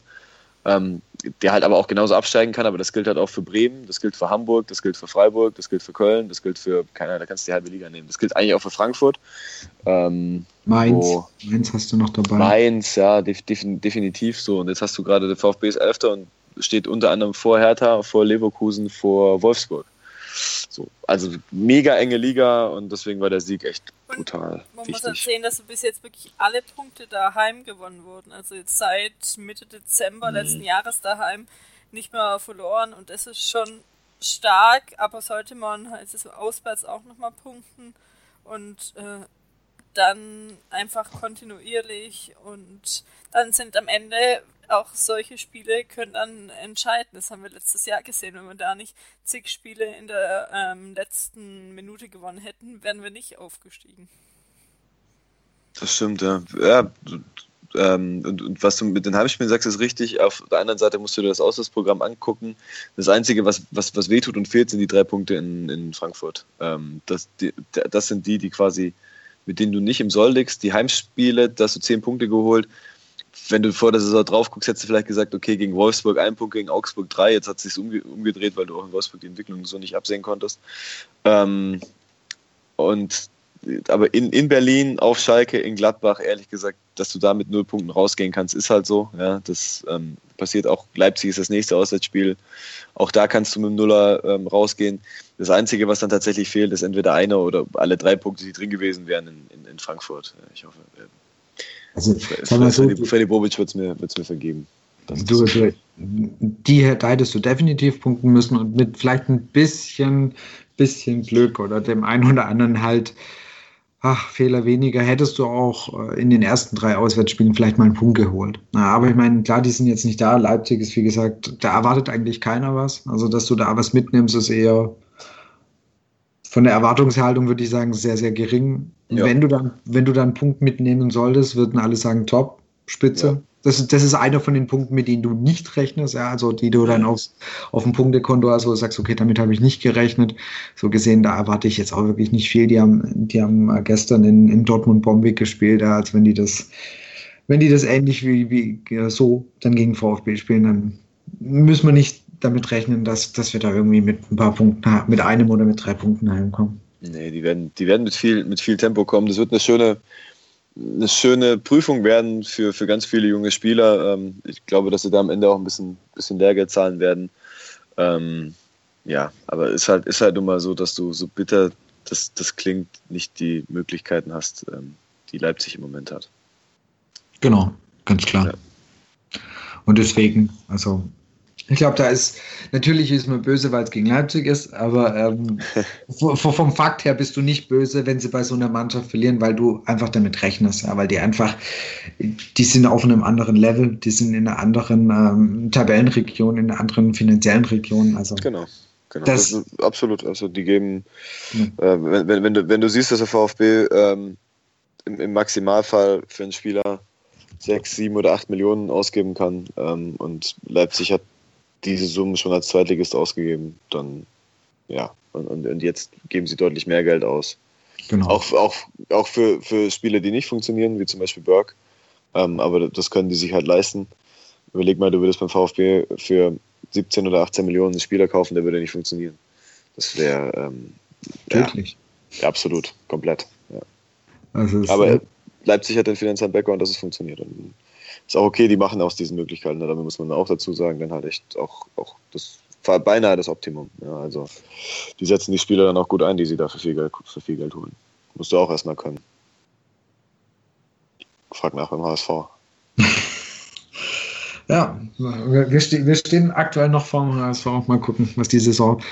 Äh, ich glaube, da, glaube das wird auch so bleiben, wenn, wenn, wenn du siehst, ich meine, das ist das, ist das gleiche Dilemma seit, seit Jahren. Ähm, immer Individualisten, die geholt werden, ähm, die nie zu einer Mannschaft wachsen, aufgrund auch des, des, der, der, des ganzen Surroundings in Hamburg. Ähm, Hamburg und Stuttgart ein ganz, ganz ähnlicher Fall. Wahnsinn, dass es ein VfB zuerst erwischt hat, aber ich glaube, ähm, dass, dass es auch den HSV erwischen wird. Ich meine, wenn du guckst, guck dir Philipp Kostic an, wie gut er beim VfB war ähm, und wie atemberaubend schlecht er jetzt in, in, Hamburg spielt. Das ist schon, das ist nicht zu fassen. Das ist so ein geiler Kicker und in Hamburg ähm, stümpert er so durch die Gegend.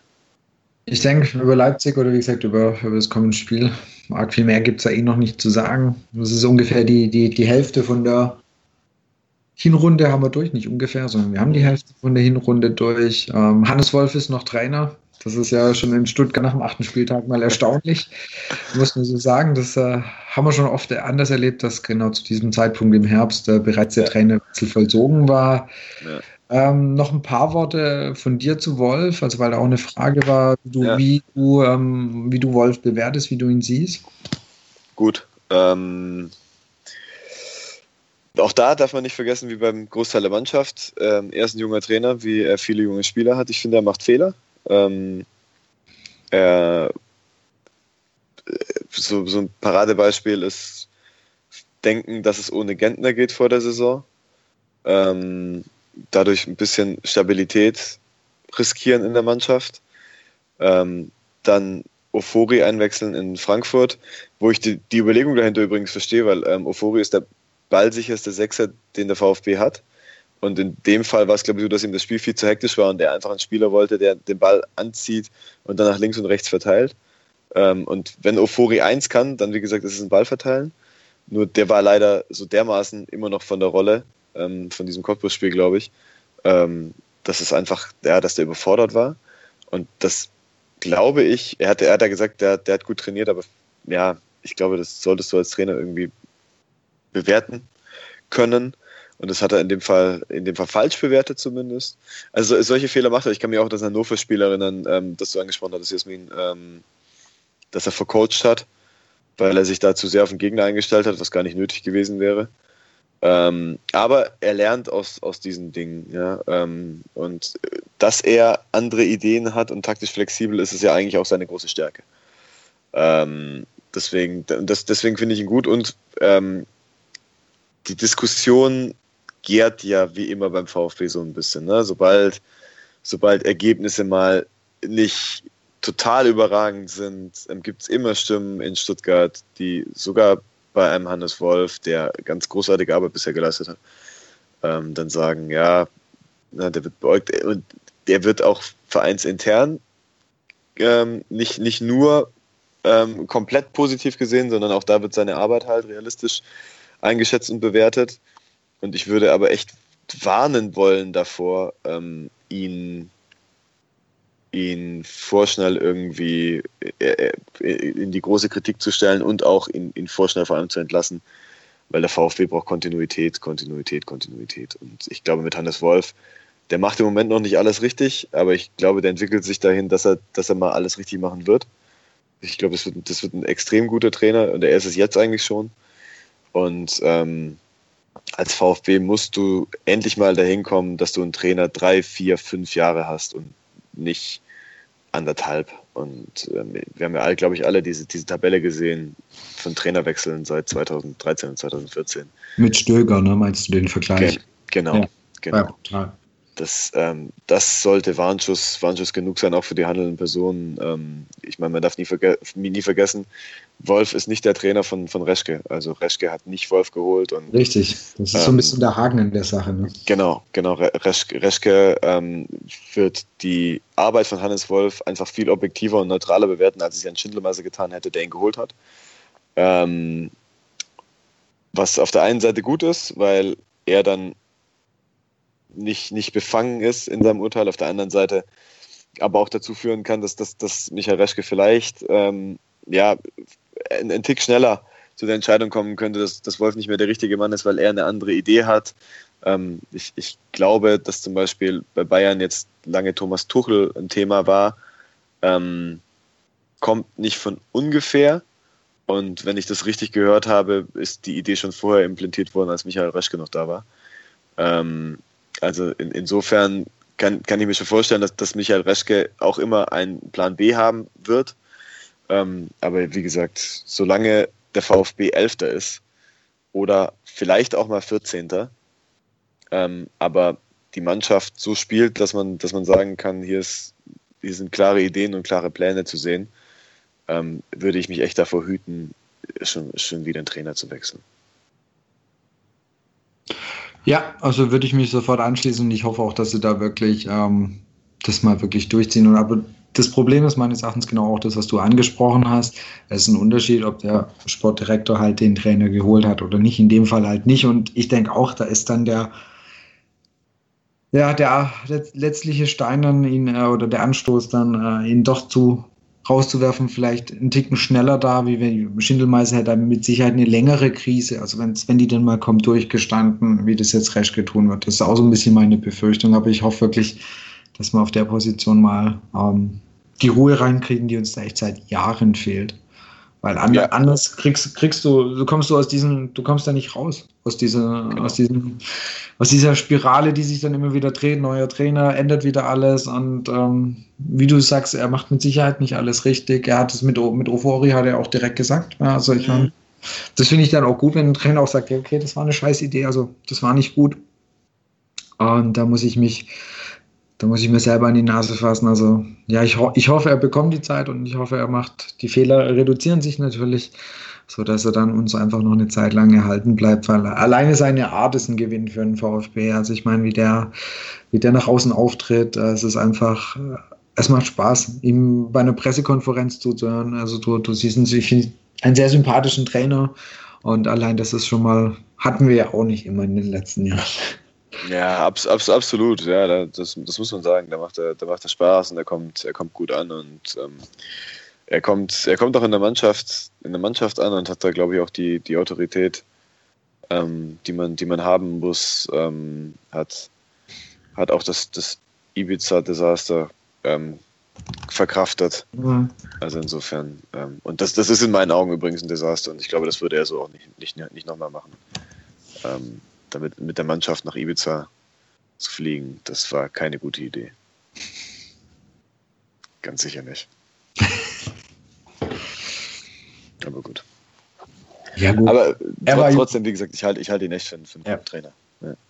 Dann kommen wir ähm, zum Schluss noch auf ein weiteres Thema, ähm, wo du sicherlich auch ab und zu mal drauf angesprochen wird, ist, ist generell das Thema ähm, Bild und ähm, Ultras. Ähm, klar, ist ein bisschen schwierigeres Thema und ähm, aber ähm, wie stehst du generell dazu, ähm, wie das Thema ähm, aufbereitet wird?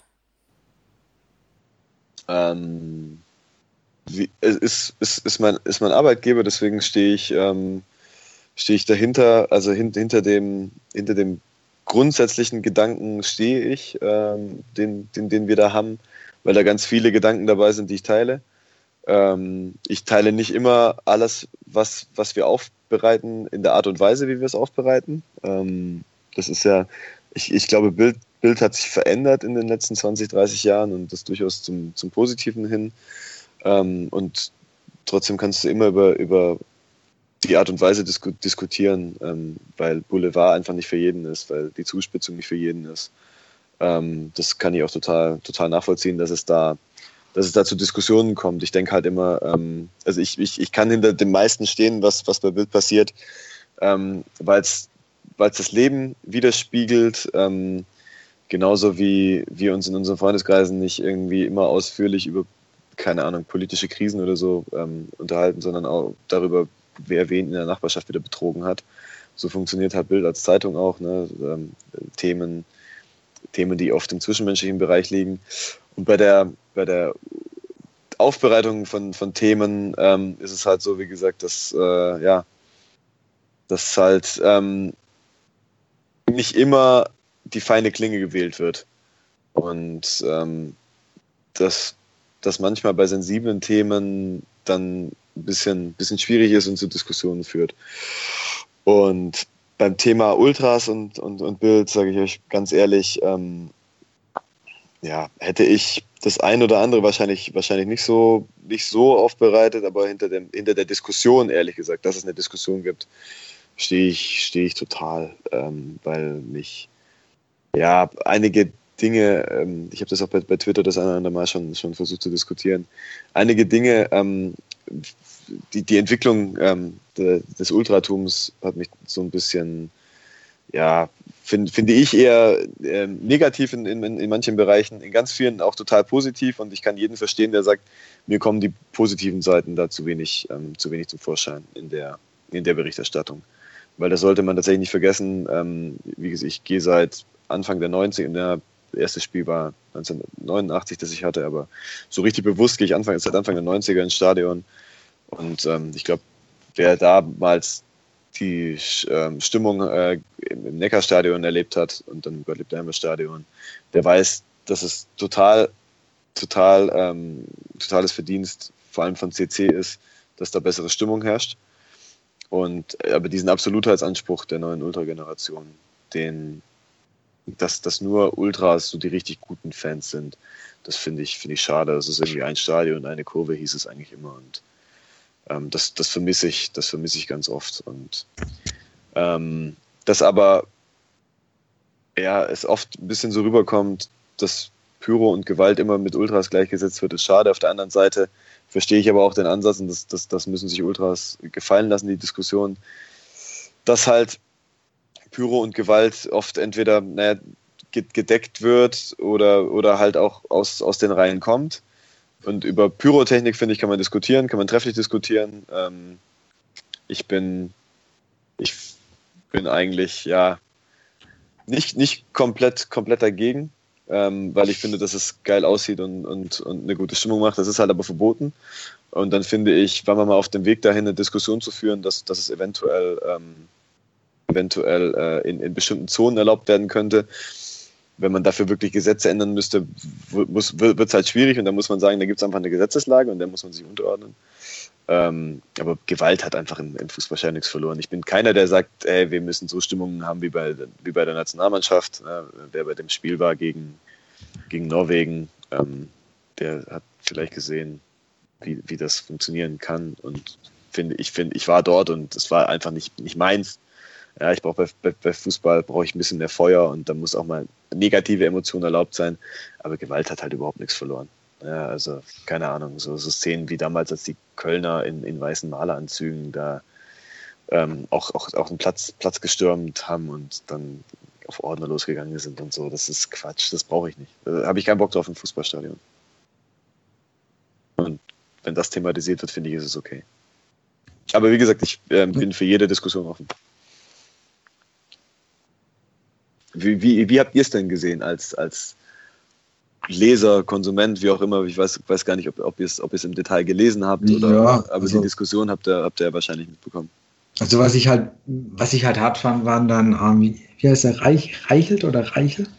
Julian Reichelt, ja. Ja, genau, wo dann also diese Aussage, ja, wir werden quasi ähm, hochauflösende äh, Bilder von den Ultras dann liefern und so, wo du denkst, so, boah, Junge, also ich meine, da geht es dann halt auch in, das geht halt nicht, ne? Also, wo, also der sich das Gefühl so ein bisschen auf die Fahnen geschrieben hat, diesen Kampf gegen die Ultras.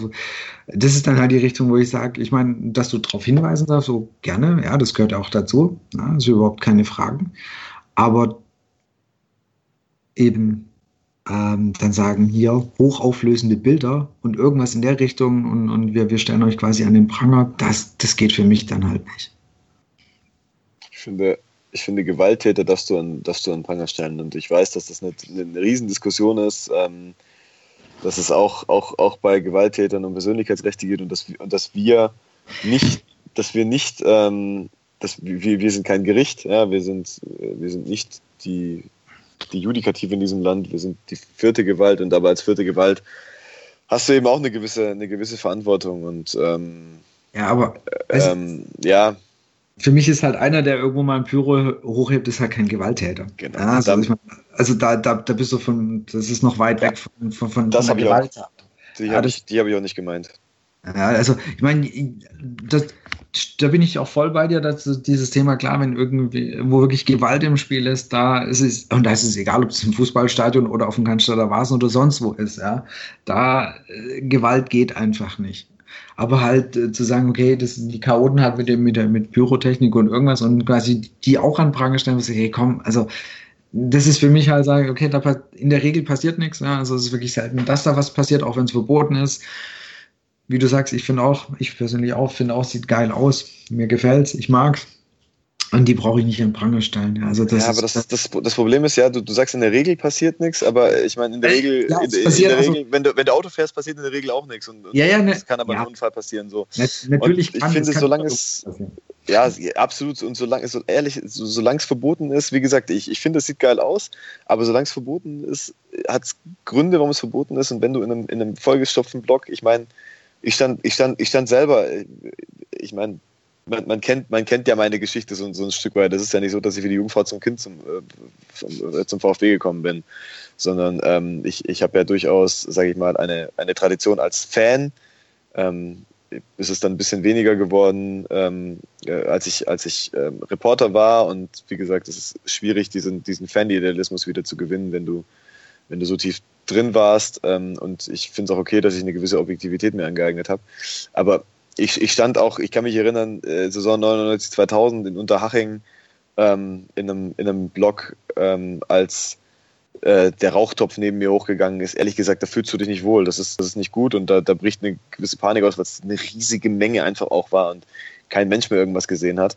Und ähm, ganz, ganz, ganz viele sich dann einfach raus aus dem Block versucht haben zu retten und gar nicht wussten, in welche Richtung sie laufen.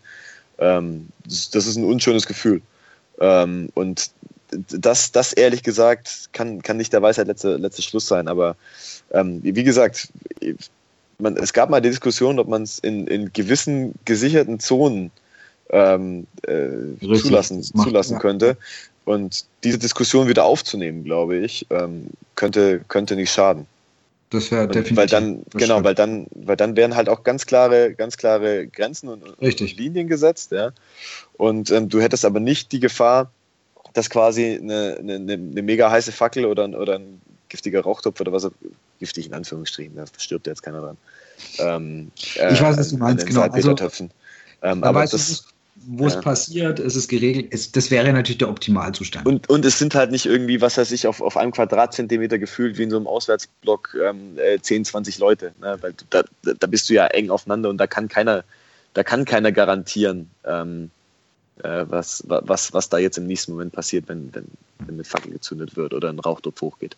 Das ist, das, das ist halt das Problem daran. Ja? Genau. Und, ähm, aber wie, wie gesagt, äh, wenn es irgendeine Lösung dafür geben könnte, ähm, wieso nicht? Ja? Also ja. Zu, zumindest, zumindest, zumindest diskutieren und, und, und reden und gucken, ob es eine Lösung gibt. Und wenn es keine gibt, weil es der Gesetzgeber nicht hergibt, muss man halt versuchen, das, das zu akzeptieren. Und dann ist es vielleicht aber auch, auch leichter ähm, für, für Fans, die, die, die, die Fans von Pyrotechnik sind, das zu akzeptieren, ähm, weil, man, weil man sagt, okay, pass auf, wir haben aber jetzt alles versucht und es ist aber aus den genau. den Gründen nicht möglich. So.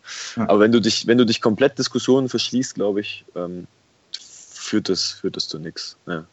Ja. Bevor wir jetzt Gut. in eine detaillierte ja. Pyro-Diskussion äh, kommen, ähm, würde ich jetzt einfach generell sagen, also das ist sicherlich nochmal ein Thema, vielleicht auch mal für eine extra Episode, generell das Thema äh, Medien und Ultras, also das ist ja nicht nur auf die Bild bezogen, war extrem zum Beginn der Saison, aber da gab es auch wieder die üblichen fiesen Vasen-Statistiken im Vergleich zum Gewalt zum äh, Stadion und das sind ja auch bekannte mhm. Themen, die jetzt nicht zum ersten Mal überhaupt auftreten. Das ist ja, kommt ja mindestens ja. im Halbjahresrhythmus. Kommt, kommt jede Saison mehr, mehrfach richtig. Genau. Ja, aber trotzdem vielen, vielen Dank für deine Einschätzung. Also, ähm, Gerne also wie, wie gesagt, ähm, ich ähm, wäre ein, ein Narr, wenn ich mich der Diskussion verschließen würde, weil ich meine, ähm, dafür, ganz, ehrlich, dafür sind wir doch auch da, dafür dis wir diskutieren doch alle gerne. Das ist doch, ist doch okay. Und das bringt meine, uns ja, bringt uns ja auch weiter, wenn wir, wenn wir einfach miteinander reden.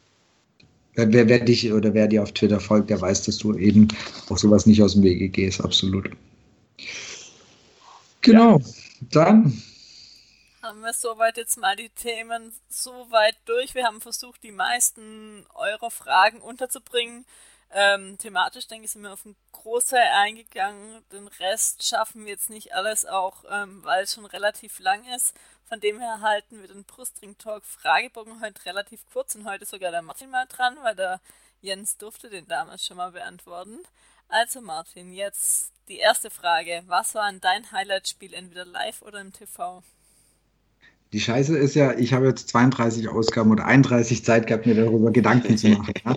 jetzt, äh, heute, heute Nachmittag hast du geschrieben, ja, heute, äh, heute bist du dran. Ich so, oh fuck, jetzt muss ich mir echt überlegen. Jetzt hast du also, so mit mir gemacht. Ich weiß, Highlight-Spiel, also eigentlich äh, letztendlich ähm, mit die Entscheidung ist wirklich dann gefallen für das Spiel gegen Manchester United, weil es einfach eine wahnsinnige Stimmung im Stadion war, schon davor, das erste Champions League Heimspiel. Und äh, hätte es dieses Spiel nicht gegeben, hätte ich mein allererstes Spiel im Stadion genommen, was ein 5-1 gegen den Hamburger SV Ende der 80er war. Okay. Sehr schön. Wer ist oder war dein VfB-Held? Das ist für mich eine total einfache Frage. Da gibt es für mich nur einen, das ist Karl Allgöwer. okay, und welchen noch aktiven ehemaligen VfB-Spieler würdest du gerne nochmal beim VfB sehen? Ich meine, auch äh, die, die übliche oder eigentlich Antwort, die ich eigentlich geben würde, wäre natürlich auch Semi Kedira. Aber, nachdem er schon so oft genannt worden, worden ist, nenne ich einen Spieler, weil ich ihn einfach vom Typ her ganz arg mochte, ist Kusmanovic. Der hat Wirklich? ich, mochte, ich mochte den als Spieler, ich mag den als Typ. Äh, er war natürlich, er hat Grottenspiele abgeliefert, das weiß ich, keine Frage, aber ich finde, ich fand ihn einfach einen geilen Typ. Genauso wie, Bo wie Boca oder auch den heute schon angesprochenen Serie D. Das sind einfach so die Typenspieler, auf die, die ich einfach total mag. Habe ich, hab ich, euch, hab ich euch mal die Episode erzählt von der Kuzmanovic-Verpflichtung? Nee. Hab, hab, hab, hat man dafür kurz Zeit? Ja. Hau rein. ähm, es war, war, ja, war, war ganz lustig. Ähm, das war ja damals äh, sehr, sehr spät. War klar, dass VfB in die Champions League kommt. Das Trainerteam und Markus Babbel wollte unbedingt einen, einen aggressiven Sechser und wollte so eine Art Aggressivleader. Und ähm, ja, offensichtlich war halt einfach die Zeit ähm, relativ knapp bemessen und äh, am Ende war es halt nur noch so, dass, dass ein Sechser geholt wurde und Strafko Kuzmanovic ein überragender Kicker ist. Das war ja wirklich, also genau. te technisch hat er ja alles drin gehabt. Der hat 70 Meter Diagonalbälle in, in, in, aus dem Fußgelenk in, in Lauf und in Fuß spielen können. Ähm, aber das war halt kein Typ Aggressivleader. Und nee. wie gesagt, das, das, Trainer, das Trainerteam und Markus Babbel hätte gerne einen Aggressivleader gehabt. Und dann kam Strafko Kuzmanovic. Und dann so nach, ähm, in der zweiten oder dritten Trainingseinheit hat sich Markus Babbel tatsächlich Kuss, äh, Kuss mal zur Seite genommen und hat gesagt, du, äh, Kuss, komm mal her, ähm, du, musst, du musst dich hier übrigens nicht zurückhalten. Gell? Äh, du kannst auch im Training Vollgas geben in den Zweikämpfen. Und Kuss in seiner unnachahmlichen Art, ja, Trainer, aber du weißt aber schon, Zweikämpfe sind nicht so meins, oder? und damit, ähm, damit war das ein unglücklicher, ein unglücklicher Start. Und ähm, dann kam ja mit, mit Jens Keller noch ein Trainer, der irgendwie total auf Zweikämpfe stand. Das, war mit, das ging mit Kuss auch nicht so wirklich. Aber äh, ich gebe dir recht, das ist ein guter Typ. Ich habe den, hab den so, ja, ich habe den gemocht, weil er irgendwie total selbstbewusst und lustig und so war. Das war genau. also, ein geiler Kicker. Ja, absolut. Fußballerisch und ich, ich, mag einfach so die Typen, das äh, Typen von Kickern. Um jetzt noch den Bogen zu diesem Spiel zu finden, ja. ähm, unter dem Instagram-Bild ähm, vom VfB, wo der Mannschaftsbus in äh, Stadion gefahren ist, am Wochenende stand, hat der Kurzmanowitsch drunter geschrieben, alles Gute heute Abend und ich hoffe, die Punkte bleiben zu Hause. Viel Erfolg, Forza VfB. Da könnt ihr mal sehen. Starker Typ. Mit dem Herzen beim VfB. Ja, tatsächlich, ja. Okay, dann noch die letzte Frage. Vervollständige den Satz der VfB im Jahr 2025. Hat sich hoffentlich wieder in der Bundesliga dauerhaft stabilisiert. Mehr, das würde mir Stand heute vollkommen reichen. Dann Wolfgang Dietrich nicht. Hm? Wolfgang Dietrich glaube ich nicht, oder? Dem nicht, aber also Stand heute muss ich sagen, wenn wir uns da so stabilisiert haben und irgendwo mal einen Ausreißer nach oben haben, aber ansonsten wäre das aus Sicht heute vollkommen in Ordnung. Dann haben wir soweit alle Themen. Äh, danke an dich, Jens, dass du dir wieder Zeit genommen hast, um mit uns über den VfB zu reden und diesmal auch über wirklich erfreuliches Spiel. Hat ja dann nach dem Spiel ähm, Spaß gemacht. Ähm, soweit. Ähm, ja. Immer gerne. Danke euch. Äh, hat, hat Spaß gemacht. Genau, die von dir lesen kann man ähm, unter Jens Nagler, teilweise VfB, ähm, Formel 1 und jetzt fängt ja auch wieder NHL an, also sportlich relativ viel. Ähm, Unangenehm viel über die Pittsburgh Penguins, ja. Ähm, dir verfolgen kann man ja auch noch auf ähm, Instagram, da hier heißt dein Account wie? Äh, Jensen Button 27 müsste das sein, oder? Ich weiß es nicht, irgendwas mit Jensen. Ich, ich glaube, du ich, weißt. Ich, ich, ich glaube ja, du, ich, ich merke ich merk mir das nicht, aber ich glaube, es ist Jensen Button 27. Ja, ja. Jensen Button 27. Ich habe gerade mal parallel geschaut. Genau, dann war es das soweit. Ähm, uns könnt ihr weiterhin finden auf Facebook, Twitter unter Brustring Talk ähm, und die alle Infos findet ihr unter brustringtalk.de. Ihr findet uns auch unter iTunes. Wir freuen uns ähm, über Feedback, auch gerne Fragen an die Gäste. Wir geben es normalerweise davor bekannt, wer kommt waren ja heute auch wirklich viele Fragen dabei, wo wir jetzt auch drauf eingegangen sind. Und sonst freuen wir uns auf die nächsten Wochen, hoffentlich erfolgreich für den VfB. Und dann hören wir uns bald wieder. Ciao.